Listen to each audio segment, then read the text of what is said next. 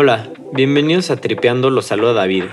Primero que nada nos gustaría agradecer a Mil Millas por regalarnos unas libretas que sin lugar a duda traen detrás un trabajo y detalle increíble. Los invitamos a que vean lo que hacen en milmillas.com. También les queremos recordar que se inscriben a nuestro newsletter quincenal que ya comenzó. Únicamente tienen que meterse a tripeando.org y dejar su correo. Estamos muy emocionados con el contenido y sentimos que vale mucho la pena la inscripción. Ahora sí, en el episodio de hoy hablamos de un tema en el que todos pensamos, aunque haya veces que no queramos pensar en él. El tema es la muerte. La muerte es algo que siempre está presente y ayuda muy eficientemente a poner en perspectiva todo lo demás que sucede en nuestras vidas. Para esta conversación tuvimos el honor de platicar con Verónica Alcocer, quien es tanatóloga y coach de vida. Su trabajo implica ayudar a aquellas personas que están por morir y también a aquellas personas que han perdido a alguien cercano. Si les gusta este episodio no olviden escuchar el podcast de Vero llamado Entre Neuronas y Chakras. Sin más, Vero Alcocer.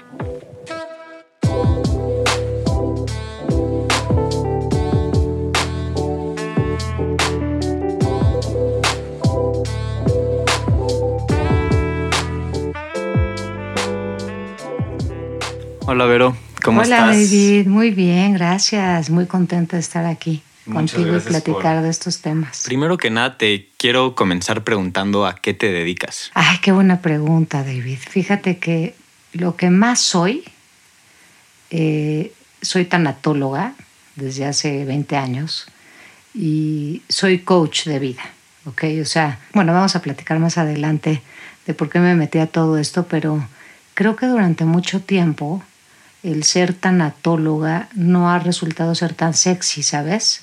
No es un tema tan atractivo. Para los que no están muy familiarizados, ¿nos puedes platicar un poquito qué, qué es una tanatóloga? Sí, claro. Bueno, la tanatología es una disciplina y hoy forma parte de todo un equipo multidisciplinario, sobre todo en los hospitales.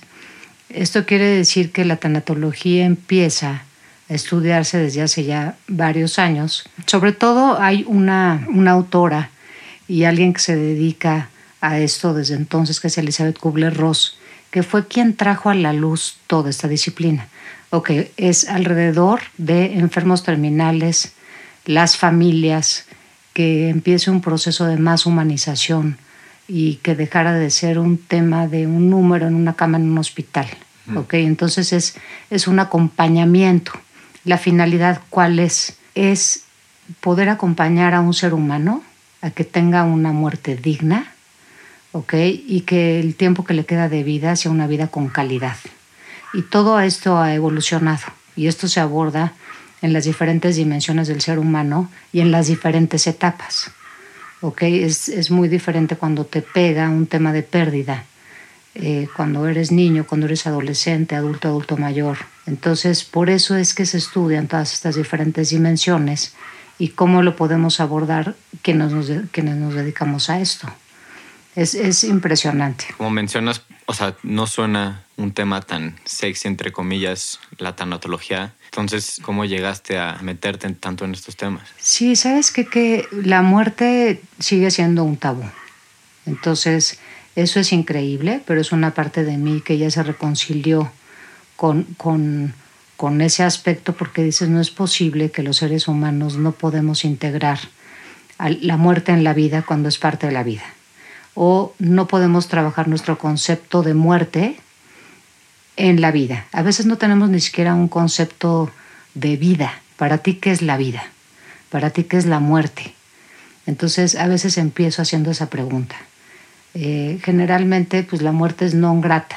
Los tanatólogos nos ven con esta capa negra y una daga y, a veces no hemos sido bien recibidos. Ahora ya somos mucho más eh, bien recibidos en los hospitales y tal, porque es como si viene Vero o viene cualquier persona que se dedica a esto, me va a hablar de morir o de muerte o de cosas que terminan que no me gustan, que son desagradables, que son incómodas.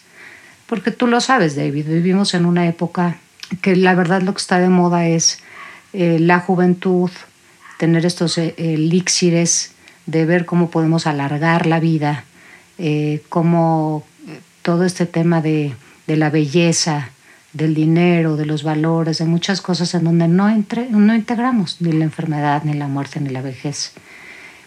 El tema de tanatología también se expande porque tiene, tiene todo un proceso que es el duelo. Entonces, quienes acompañamos en esto, empezamos por informar, empezamos por empatizar, por escuchar y, poder guiar, porque somos una guía para aquel que está pasando por cualquier proceso de pérdida. Te digo que se expande un poquito porque entonces a veces no es una muerte física, pero hay diferentes muertes, porque el dolor es bio, psicosocial y espiritual. ¿ok? Entonces tiene que ver también a veces con muerte de la seguridad, muerte de la identidad, muerte de la confianza. Perdemos cosas que no se ven. ¿Ok? Entonces, cuando es específico una enfermedad, una muerte, algo físico, se aborda directamente así como limpia la tanatología. Pero, por ejemplo, un ser humano que pierde a alguien de pronto, no nada más es esa persona que ya no está, sino ¿qué, sentimos que se lleva esa persona? Justo eso. ¿no? O sea, nuestra identidad, nuestra seguridad, todas esas cosas que nos hacen sentir todavía triplemente más vulnerables. Perdemos autoestima y, y, todos estos aspectos de nuestra vida se ven mermados, todo nuestro mundo de significados cambia. Lo que yo pensaba de la vida antes y lo que pienso de la vida ahora, después de que me sucedió algo. Quiere decir que a veces sufro también una crisis de valores. Entonces se reacomodan muchas cosas, es todo un proceso y en ese proceso es en el que acompañamos. Por eso es que mencionaba también como complemento mi práctica, además de algún tema de adicciones, que fue todo este tema de life coaching, porque cómo ganamos otra vez sentido de vida, cómo nos podemos proyectar cuando el futuro es muy amenazante, cuando estamos en una situación de pérdida, y cómo podemos hacer un nuevo proyecto, cómo podemos visualizarnos. Entonces hay como toda una serie de tareas en el duelo que son muy interesantes. De esto habla un autor, se llama Jorge Montoya Carrasquilla, que ha sido mentor mío durante estos años y tiene un libro que se llama Tareas en el duelo. Y otro que es Aflicción, Duelo y Luto, que también es muy bueno, él es colombiano él y otros más que vamos a mencionar más adelante pueden ser como grandes maestros de duelo, pérdida, muerte y mencionaremos algunos otros autores que también hablan de la vida. Pero ¿tú recuerdas cuándo fue tu primera interacción con la muerte? Fíjate que yo creo que la primera muerte que me impacta y que me guardo y me llevo durante mucho tiempo sin vivir, ¿ok? Sin vivir este proceso de duelo, es la muerte de mi tía Kitty, una hermana de mi mamá. Ella muere repentinamente de una forma no, no bien vista en una familia y en un sistema en donde, pues bueno, todo, eh, como la forma de, tratar las cosas eran un poco como no pasa nada y también no se incluían a los niños. Yo en aquel entonces tenía nueve años.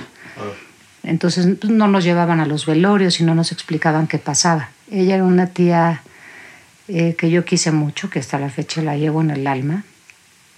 Mamá de mis cuatro primos que adoro.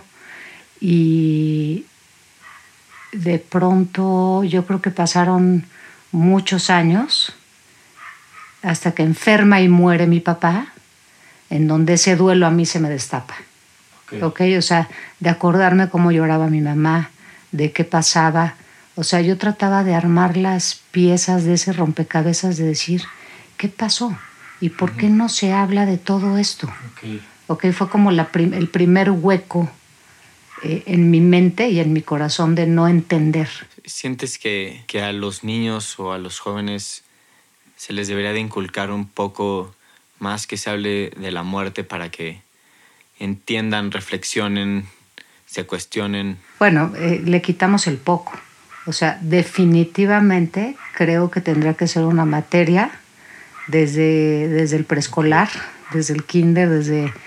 Eh, es, es, un tema de vida, es un tema que, que, habría que tratar en todas partes y especialmente en, en escuelas, porque si en casa la gente lo sigue viendo como un tabú o las familias o lo que sea, por lo menos que tengan una oportunidad de que, de que puedan acompañar a estos chiquitos. Nosotros tenemos este, muchos pacientes que son chiquitines y después eh, tenemos mucha dificultad cuando hay que dar seguimiento en casa porque por esto mismo, porque en casa no tienen eh, bien acomodados estos conceptos, ¿no? Entonces, pues a los niños hay que hablarles con la verdad. Hay, hay, una forma de abordar el duelo con los niños, hay una forma de abordarlo con los adolescentes y en estas diferentes etapas. Eh, cuando mencionas que debería ser una clase, ¿cómo visualizarías esa clase? ¿Sería algo más, o sea, sería como una meditación, pláticas? Uy, sí, yo creo que, que mencionas algo increíble, que es una herramienta padrísima, que es la meditación. Sin duda sí, o sea, porque creo que la meditación es algo que de inicio nos pone este, químicamente y a nivel neuronal y todo, nos, nos, lo que nos hace la meditación es que nos quita estrés, nos baja ansiedad, nos quita angustia. Y a partir de ahí creo que entraría el tema de las emociones, porque es de, hablemos de emociones, hablemos de cómo nos sentimos. Y eh, después de todos estos pasos, ¿qué te puede estar pasando? En donde hay que, hay que saber que cada paso tiene todas estas ingredientes que hay que, hay que trabajar. Te voy a mencionar algunos que se me hacen básicos, que es eh, un mecanismo de defensa, que es la negación. O sea, para no sentir tanto dolor, pues bloqueamos, ¿no? Eh, la segunda es el enojo, es el manejo del enojo, que es una ira que es desmedida, pero no está bien vista. Entonces a veces pues no, no, no, no, podemos mostrar el enojo, ¿no? A veces más los hombres que las mujeres. ¿no? Como que tienen más permiso los hombres de enojarse y las mujeres más de llorar. Y entonces entra un tema de género. Entonces hay que unificar. Hombres y mujeres lloramos, nos enojamos y hacemos de todo. Y después en una de estas etapas, que es la depresión, este, entra la culpa.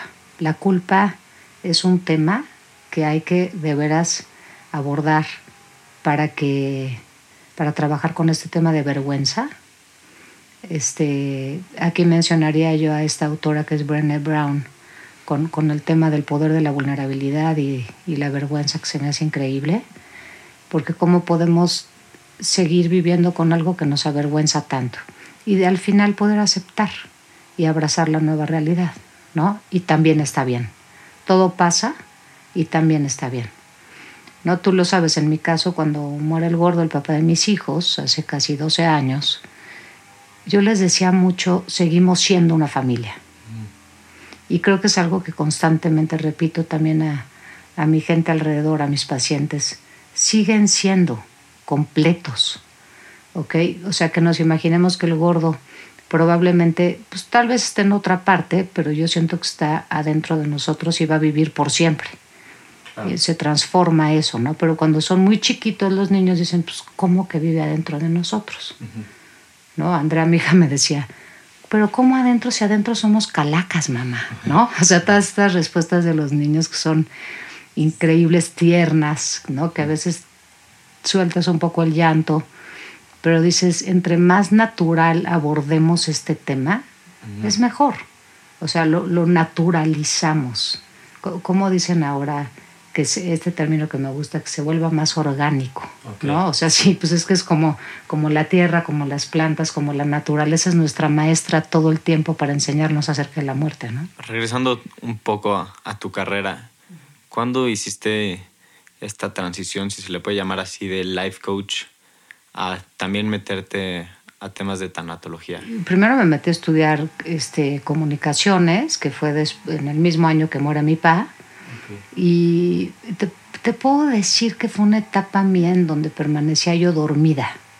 Okay. Que este, esta anestesia, esta anestesia emocional, en donde yo era chava, tenía 18, 19 años, entonces viví la vida de una chava de 18, 19 años.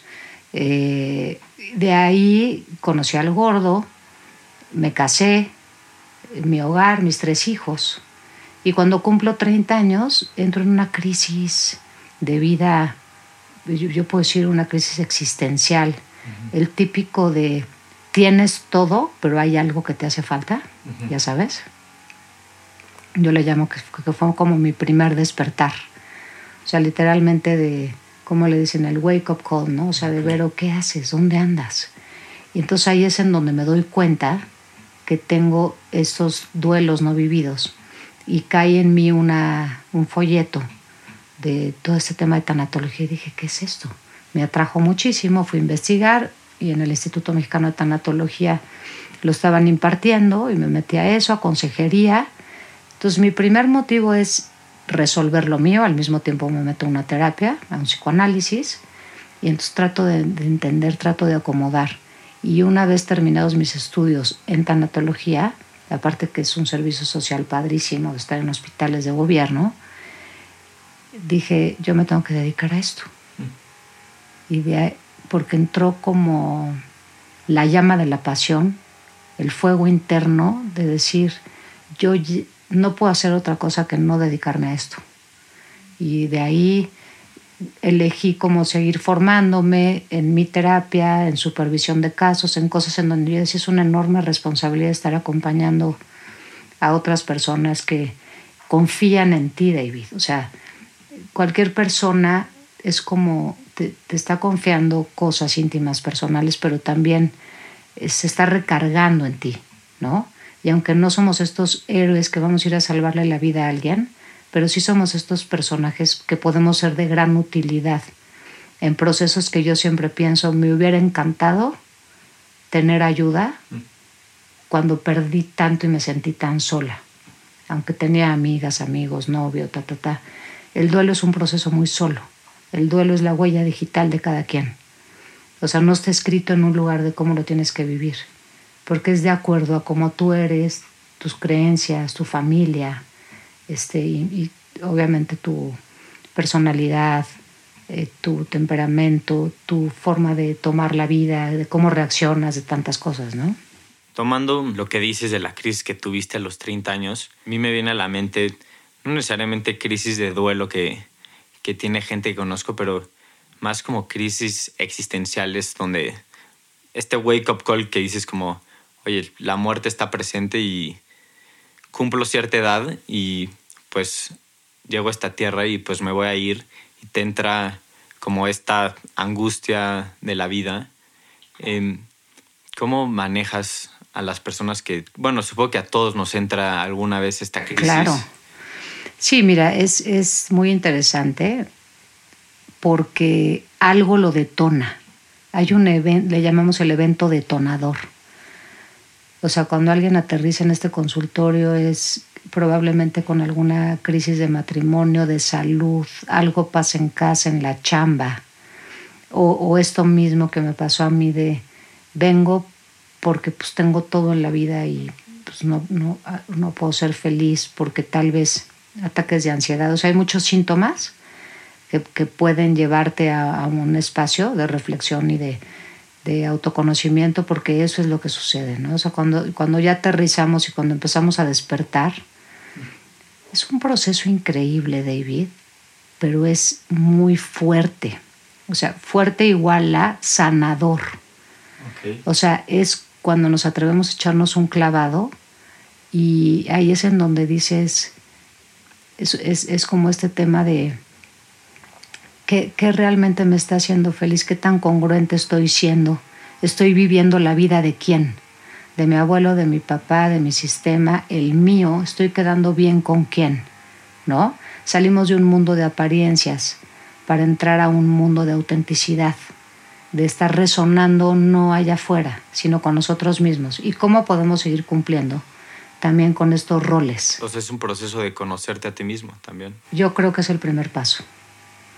O sea, cuando aterrizamos en cualquier consultorio, en cualquier, obviamente la gente puede acudir a su gurú, a sus, a sus voces maestras, porque hay muchas formas de poder descubrirnos y conocernos, pero sí creo que, que cualquier cosa nos puede llevar a esa crisis, influye mucho el entorno, influye mucho la sociedad, influye mucho, por supuesto, pues, mis prioridades. Y ahí entra un profundo respeto porque hay alguien que puede sentirse no validado, no reconocido, que no está conectado, porque no tiene un trabajo fulanito. Yo le llamo la pérdida de lo que no fui, la pérdida de lo que no tuve. Llegamos a una edad en donde dices, híjole, no he hecho nada, no he hecho nada que ha valido la pena, o no estoy haciendo bien mis roles. como empleado, como jefe, eh, como mamá, papá, como hijo, algo sucede que no estamos satisfechos. O sea, que no es suficiente. Y eso es como una, un síntoma de decir qué está pasando, que de pronto nada es suficiente, ¿no? Pero muchos de los que escuchan tripeando no necesariamente creen que hay algo después de la muerte, o sea, básicamente que, que mueres y pues se acaba todo. Y también obviamente tenemos audiencia que cree que hay un cielo, un lugar mejor. ¿Cómo cambia tu interacción con pacientes que tienen estas dos formas de pensar sobre la muerte? Pues mira, te puedo decir que en mi experiencia, hasta la fecha no he tenido a un solo paciente o coachee o cliente que no tenga fe. Pueden tener muchas creencias. Eh, tú sabes, eh, digo yo, yo a la filosofía que estoy más pegada, además de mi religión que es católica, es budismo, ¿no? Que hay quien sí la considera una religión, hay quien no. Eh, y bueno, todo esto es una práctica espiritual. A veces nuestras propias religiones no las practicamos porque tiene que ver con un tema muchas veces de religión, ¿no? Hay, hay muchas de las personas que, que han estado cerca de mí, que yo he acompañado, que no creen en Dios, pero tienen una base espiritual. ¿Y qué significa una base espiritual?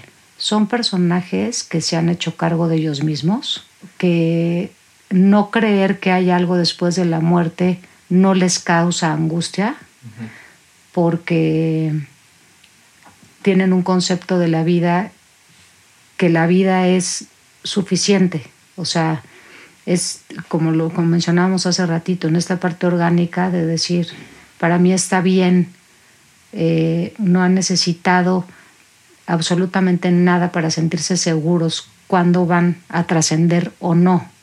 ¿Qué sucede a gente que cree en algo después de la muerte y gente que no cree después de la muerte?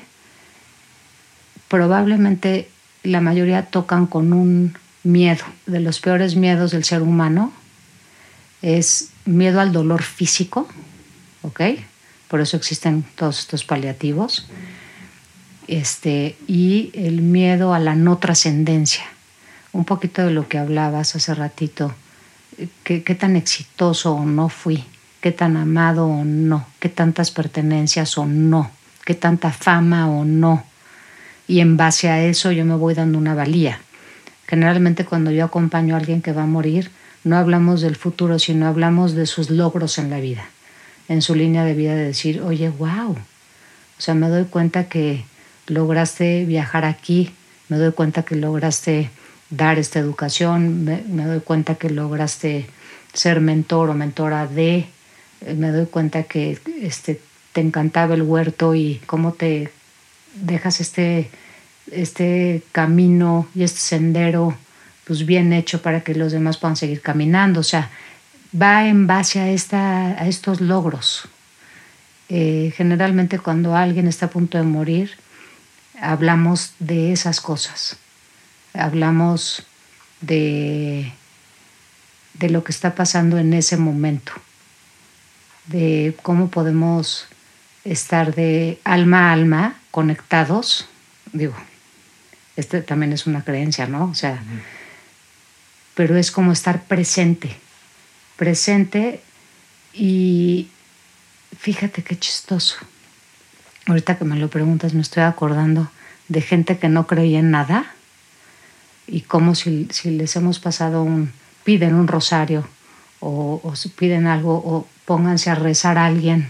O sea, es como un último recurso, a veces en esta desesperación. Es un factor estas personas que están a punto de, de irse y voltean a ver atrás en su vida los logros que han hecho, como mencionas, los lugares que han viajado ¿Crees que muchas, muchas de estas personas voltean con un tipo de arrepentimiento de que les hubiera gustado ver más cosas o que les hubiera gustado estar más presente en muchas de las cosas que hicieron? Sí, sí, sí, sí. Hay, hay una tarea en duelo que es muy específica, que es el cierre de círculos. Y es, este, ¿qué te hace falta? ¿Cuáles son tus asuntos pendientes? Entonces, los asuntos pendientes es un poco revisar los vínculos, eh, cómo estoy con los míos alrededor, eh, asuntos pendientes que tienen que ver con temas legales. Con temas de economía, o sea, cosas que dices, bueno, que no te importe, ya vete en paz, pero hasta que no quedan todo ese tipo de cosas resueltas, entonces es cuando pueden estar un poco más en paz.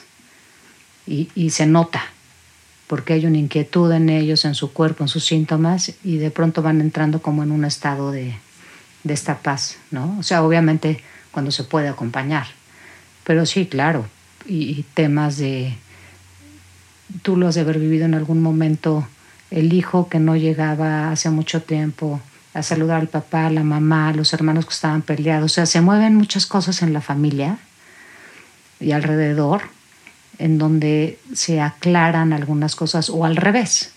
Muchas veces me ha tocado pacientes que dicen es que lo único que quiero es que se lleven bien mis hijos. Entonces es algo que no, no está en el control, ¿no? Y es decir, eh, ¿cómo puedes acompañar a alguien que quiere desde este lecho de la muerte seguir controlando? Es como descubrir qué los inquieta y dentro de, los, de que los inquieta, cómo podemos brindarles ese poquito de paz, ¿no? Y hay, hay muchos recursos en donde también entra este tema de la meditación, que aparte pues es muy ecléctica y muy... Eh, todo el mundo puede escuchar algo de música, hacer una meditación, eh, rituales eh, increíbles que, que brindan como todo este entorno muy lindo, ¿no? Pero, ¿qué cosas del budismo sobre la muerte consideras valiosa? Bueno, lo que es que yo creo, hace ratito decías de los despertares, de los aha moments, como le dice Oprah Winfrey, a este darnos cuenta y este autoconocimiento y este darnos cuenta de tantas cosas es empezar a vivir una vida espiritual. ¿Y qué significa esta vida espiritual? Eh, poder estar en una dimensión de estar tocando con cosas que a veces no ponemos atención, ¿ok?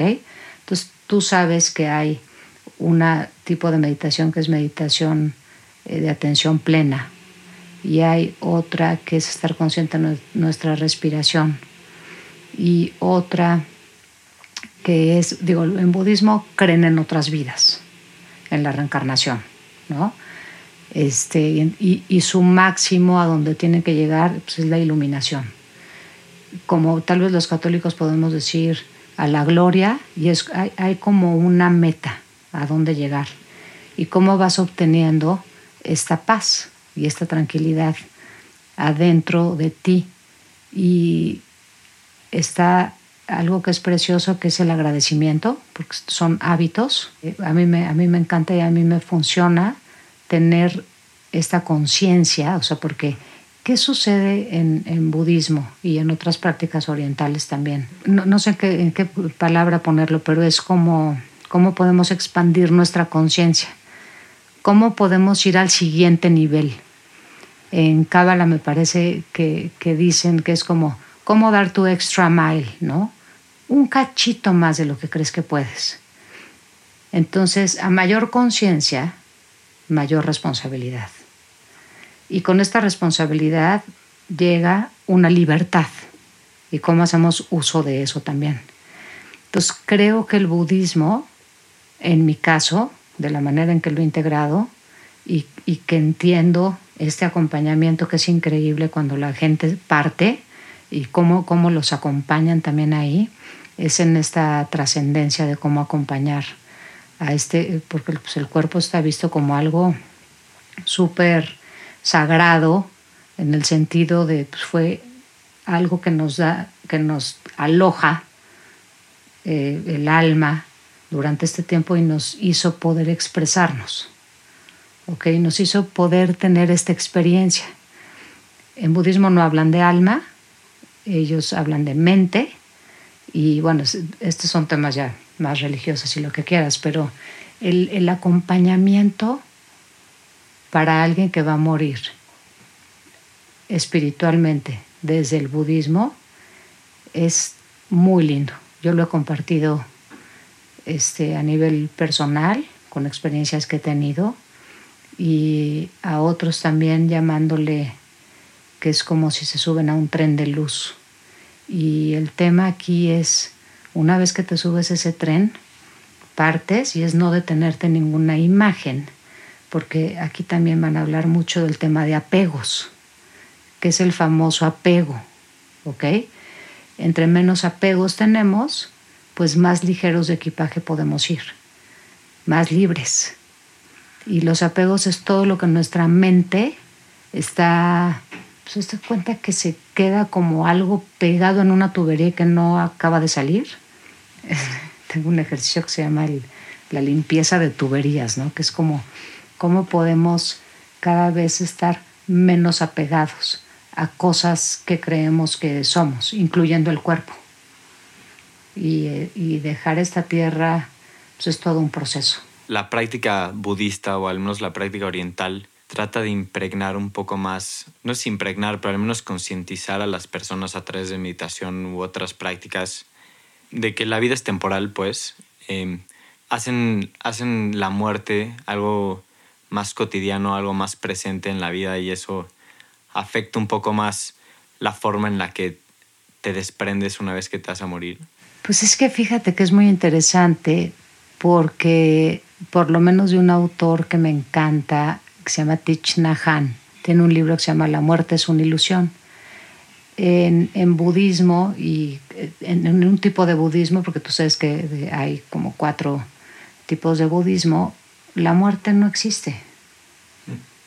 Entonces su vida no se enfoca, o sea, lo que, lo que sucede en budismo es que se trata de eliminar el sufrimiento, ¿ok?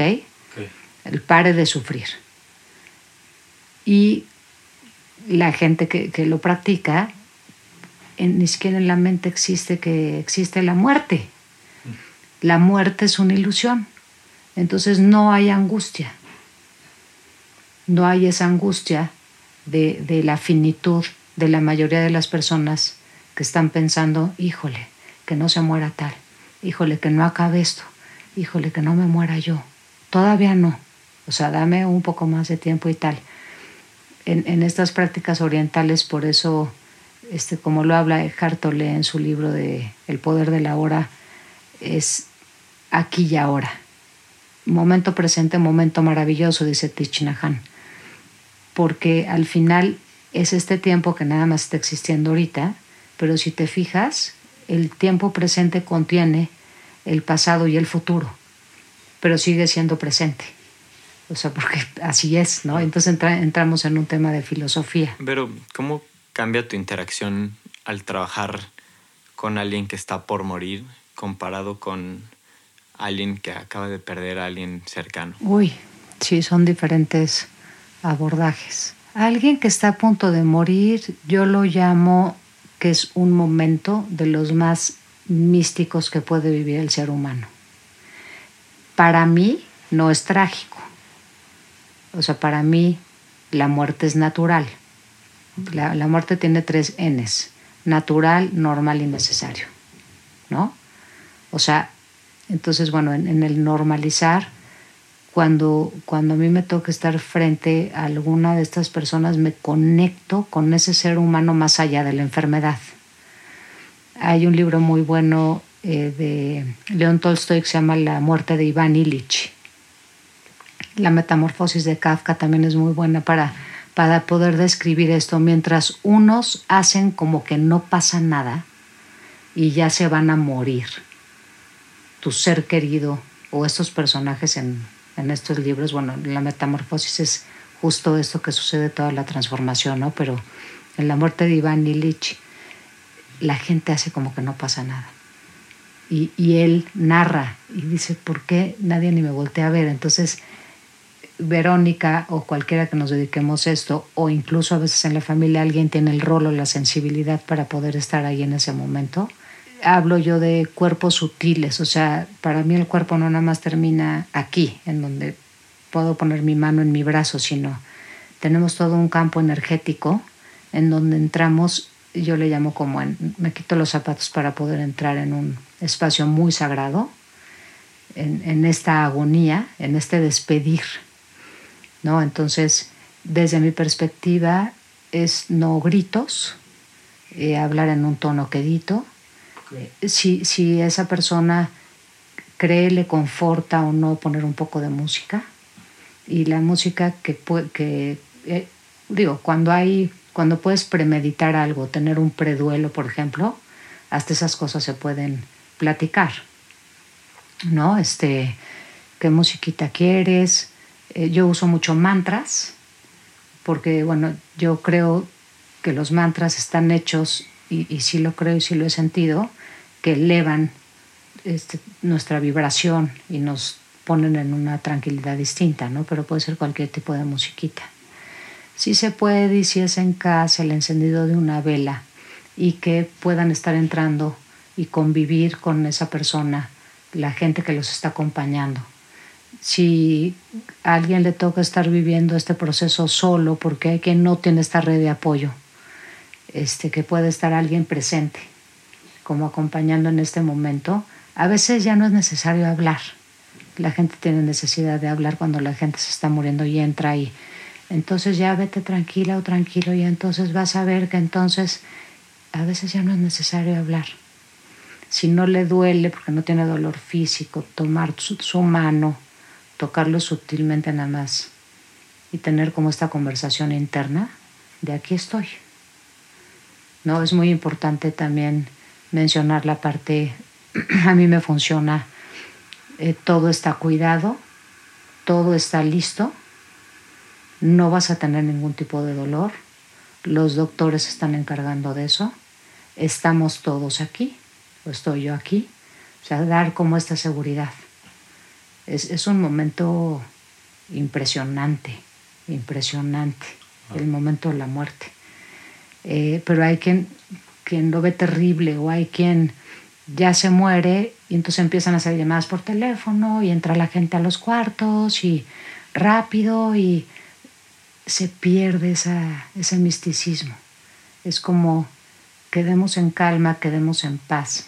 Y también cuando lo puedes este, planear desde antes, que se me hace muy útil, es quién va a tener todos estos roles para poder hablar a veces a la funeraria, para poder juntar la lana para hacer cosas, o sea, porque también hay un dolor económico. Bio nos duele el cuerpo, psico nos duele la personalidad, las emociones, social nos, es la vergüenza por lo que estamos pasando, espiritual nos duele el alma, o sea, tenemos síntomas como de opresión de pecho, no podemos respirar, está siendo demasiado impactante, pero también hay un dolor económico. O sea, la muerte es, es, es un tema que la gente dice, es que cuesta, morir te cuesta, ¿no? dejar un testamento cuesta, después ir al testamento también cuesta. Entonces a veces la gente no habla de esto y es un dolor bien grande. Sí es un dolor del, del cual hay que hablar, porque no todo el mundo tiene resuelto ni internamente ni afuera las cosas para poder partir o acompañar a quien parte. Justo eso, cuando trabajas con personas que acaban de perder a, un ser amado. Entonces sí, claro, pues todas sus dimensiones se ven también impactadas y es poder traer a la realidad dentro de esta desorganización psíquica, porque hay momentos que creemos que nos estamos volviendo locos, entonces poder pedir ayuda, es decir, poner en la mesa como todos los recursos y también como todo un plan de acción y entrar a este mundo de posibilidades de que, qué es lo que necesitas. No sé en qué parte te está impactando porque eh, uno de los aspectos que más cansa en el duelo es el tema de los trámites, el tema de los roles, todo, todo este tema que aumenta más sufrimiento y no nos permite abocarnos nada más al dolor y acompañar a esa persona que se va, sino que tenemos que seguir con una serie de actividades. A quienes trabajamos, pues nos tenemos que levantar al día siguiente y ir a chambear, ¿no? O sea, o en, empresas que hay poca cultura de duelo, ni siquiera son capaces de poderles dar un pésame, ni siquiera les dan días de descanso para que puedan vivir todos estos rituales, porque es rápido, ¿no? Este, la nómina, el esto, el checar tarjeta. Y hay otra vez este, este tema de deshumanización, ¿no? De veras, en casos recientísimos de decir, yo siempre les digo, vayan y pídanlo. Me acaba de pasar esto, porque con esta vergüenza no, no quieres que te vean, no quieres ser especial por eso. Es parte del tabú de la muerte. Claro, sí, parte del tabú de la muerte y hay culturas en empresas que no, no la van a integrar. No la integran, no integran esta parte humana. Digo, ahora tú sabes con todo este tema de, de la norma de la NOM 035, en donde creo que por primera vez se van a tomar en cuenta, o sea, estos estreses por la pérdida de alguien y decir, no es posible como empleado que tengas, porque, porque la muerte, porque perder a alguien es uno de los eventos que más estresan. el dolor físico te estresa muchísimo y el dolor emocional te estresa muchísimo. Entonces no es un tema de que los empleados abusen, por supuesto, pero sí es un tema para que puedan tomar en cuenta al ser humano y el estrés que esto provoca y de todos modos como empresa pues no les va les va a beneficiar porque este estrés y estos riesgos que puede haber dentro de la empresa a todos los niveles les va a beneficiar, ¿no? Esto que mencionas de que la sociedad y la cultura ignora la muerte, ya sea por un tabú o por no incomodar a la persona que se sienta que está llamando la atención en fiestas a las que vas y sabes que alguien acaba de perder a alguien cercano, pues no te le acercas y no lo mencionas para no incomodarlo. ¿Crees que esto sea sano? No, no, yo creo que lo que pasa es que eh, yo siento, hablas fiestas tipo ahorita Navidad y así o cualquier cosa. Cualquier situación. O sea, como si la vida sigue y hay una... Como si la vida sigue. Ok, ya, ya entendí. Sí, mira, para el doliente es muy fuerte que no te hablen de tu situación. O sea, porque te, te sientes ignorado.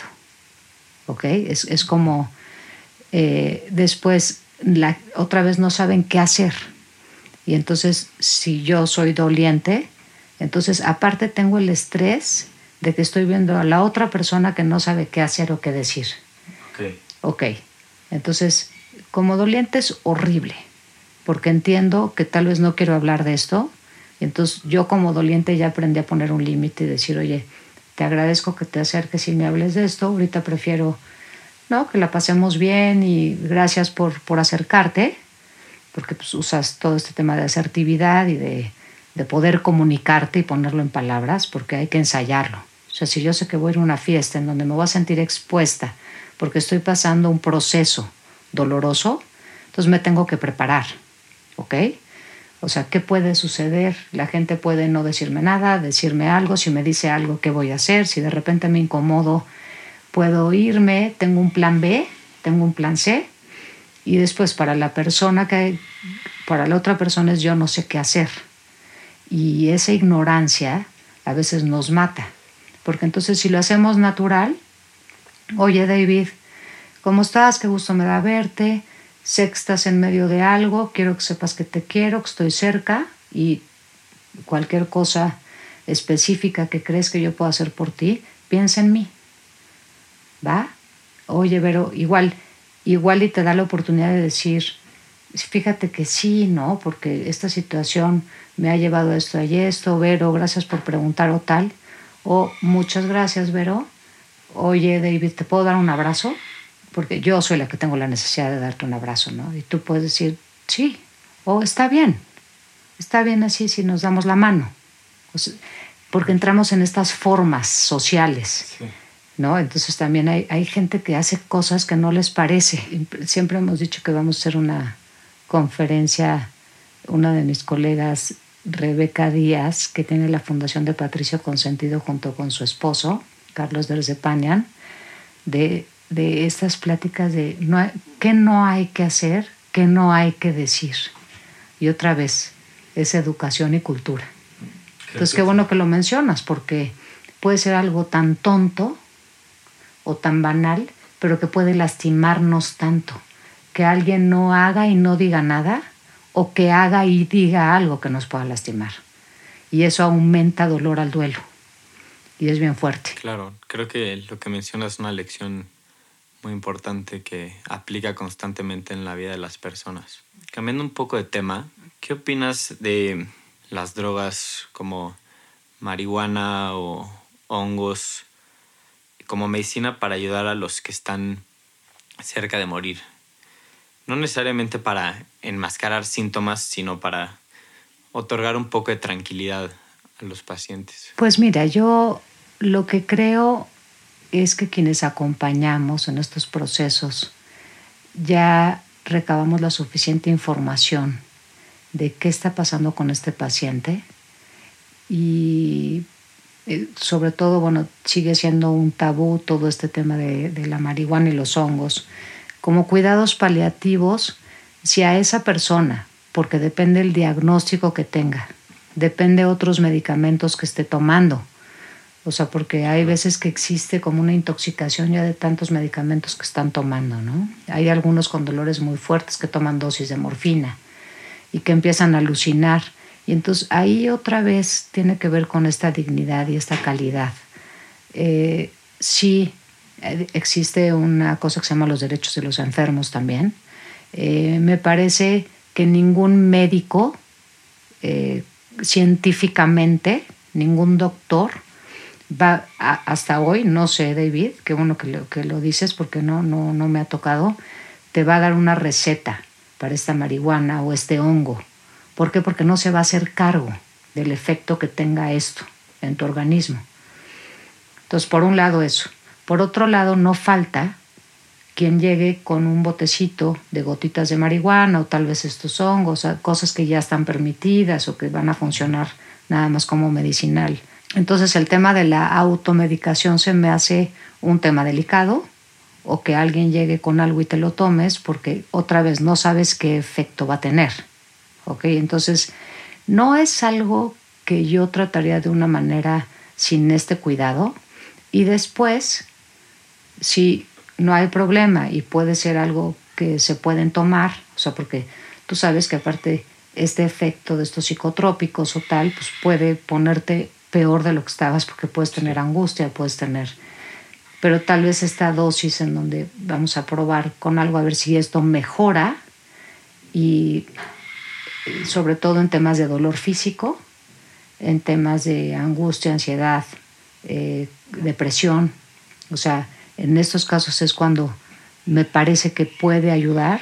O sea, yo sí me ha tocado saber de gente que ha acompañado con cáncer que ha estado utilizando la marihuana, los hongos no me ha tocado, pero no es algo que yo apruebe o no apruebe, sino que me fijaría muy bien eh, de dónde viene la dosis y estar muy atenta a que va a ser algo que sí le va a beneficiar. Pero esto cambia mucho de las medicinas que sí te proporciona un médico, en las que muchas personas supongo que que toman una dosis básicamente para desentenderse o que ya sea morfina o cualquier otra cosa para estar básicamente dormido y no muy presente a la hora de, morir.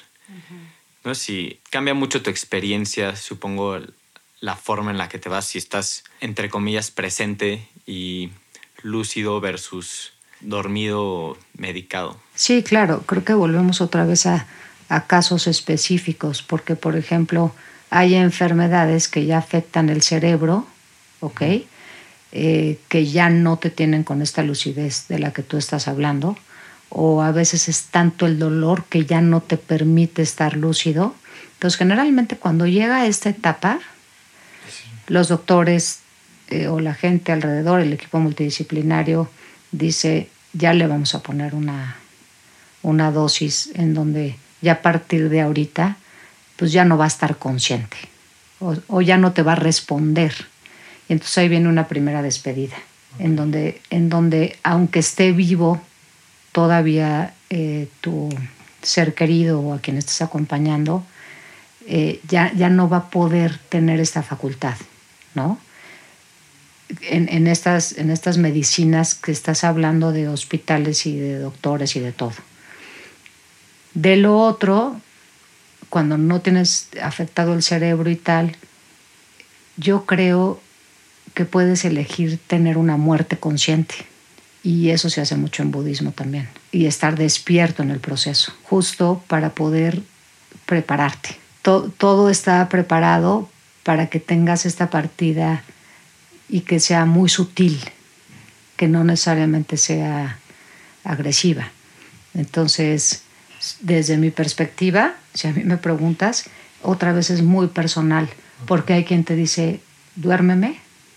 Digo, hay quien literalmente te dice, eh, no, ponme ya lo que sea, pero por favor ya, ya no puedo más, ¿no? Entonces ahí entramos en temas de, eutanasia y ese es otro gran tema.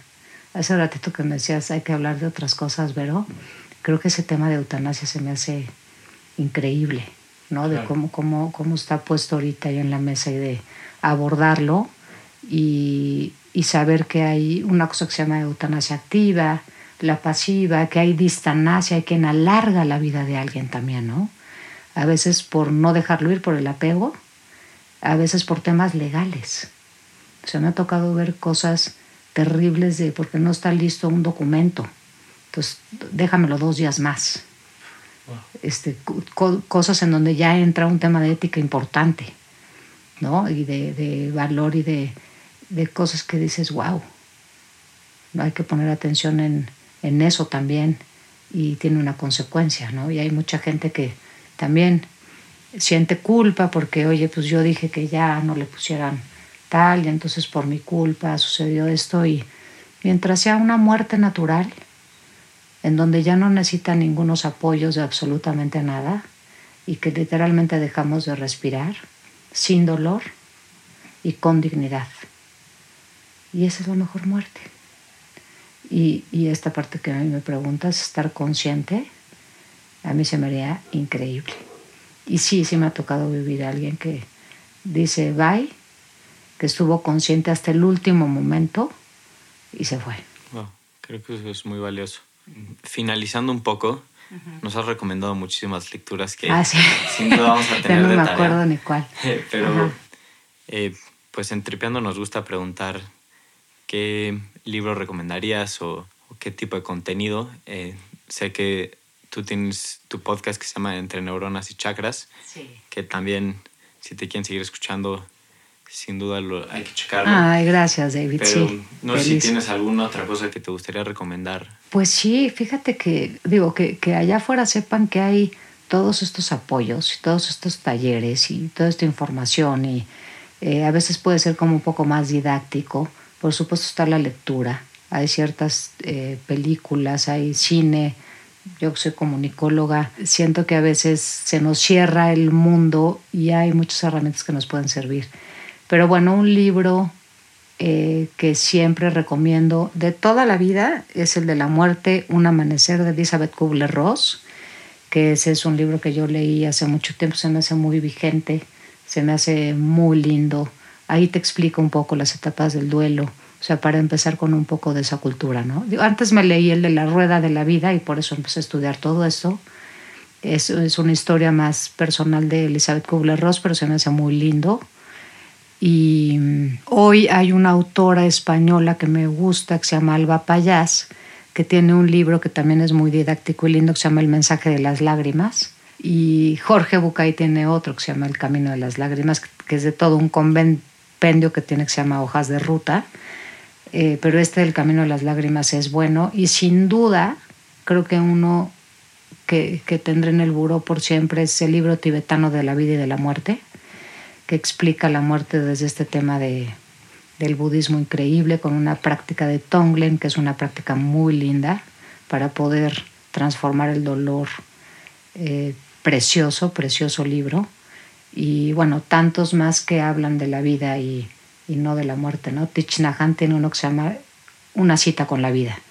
Y es entre más conscientes estemos y más eh, abrazando la vida, creo que integrar este, este concepto y decir, y al final la muerte existe o no existe.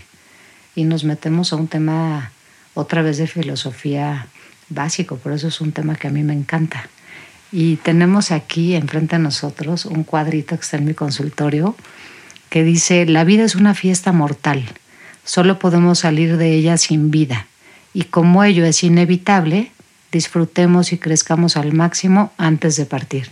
Creo que es, es una fiesta, y si no creemos en la muerte, nuestro cuerpo sí se muere, nuestro cuerpo físico sí se muere, y si no creemos que hay nada después, pues bueno, lo que hay es ahorita, o sea, hace rato que me decías, está padre también no creer en nada, porque, digo, para quienes no creen es como no hay nada más. Puede ser estas personas que no creen, lejos de que sea una angustia, es como al contrario, que sean personas que viven más intensamente, ¿no? más congruentes. Y para quien sí creemos que hay algo más allá, es como imaginarnos siempre que, nos vamos acompañados, tener la ilusión de todos aquellos que ya partieron, eh, poder estar conviviendo en otra dimensión. Yo no le llamo cielo, pero para mí sí es un alivio. O sea, yo algo que digo, qué padre, me encantaría. Y, bueno, no se pierdan en mi podcast de, de Entre Neuronas y Chakras, justo va a salir un episodio en el que hablamos Fabio y yo de, esto, pero la oportunidad de estar tripeando aquí con la muerte y la vida, David, ha sido increíble porque es una aventura padrísima. Eh, alzar nuestras voces, eh, por supuesto desde todo la expertise y todo el corazón y el alma, que te conozca yo desde tan chiquito y estar platicando, creo que nada más te llevo 25 añitos, este, de algo tan, tan de no edades, ¿no? De que nos pegue, que lo podamos platicar, me encanta, me encanta, David, que estés aquí en mi cónsul. Puedes venir cuando quieras. de verdad, muchísimas gracias, Vero. Como dices, siento que es un tema que pues vale la pena para todos escuchar, platicar, reflexionar, que pues al final es emocionante en el sentido de que te llena emoción porque es algo tan cercano y tan presente que creo que siempre se debe tener en la conciencia. Y pues nada, te, te agradezco por, por estar con tripeando y por platicarnos de una forma tan clara y tan coherente y darnos, entre comillas, respuestas para algo que nadie tiene respuestas. Entonces, pues muchas gracias, Vero. Ay, mi David, al contrario, y sobre todo que se acuerden, a mí me sirvió mucho una coach que me dijo, tú eres el experto en tu vida, tú eres la experta en tu vida, nadie más. Entonces, por supuesto, hay estas respuestas, y está la gente que sabe, pero quien más sabes de ti eres tú. Entonces, la escúchate, y eso es bien importante. ¿no? Sigue tu intuición y escúchate y esa es la verdad. buenísimo. Ay, mi baby, gracias. Gracias, tripeando. Bye.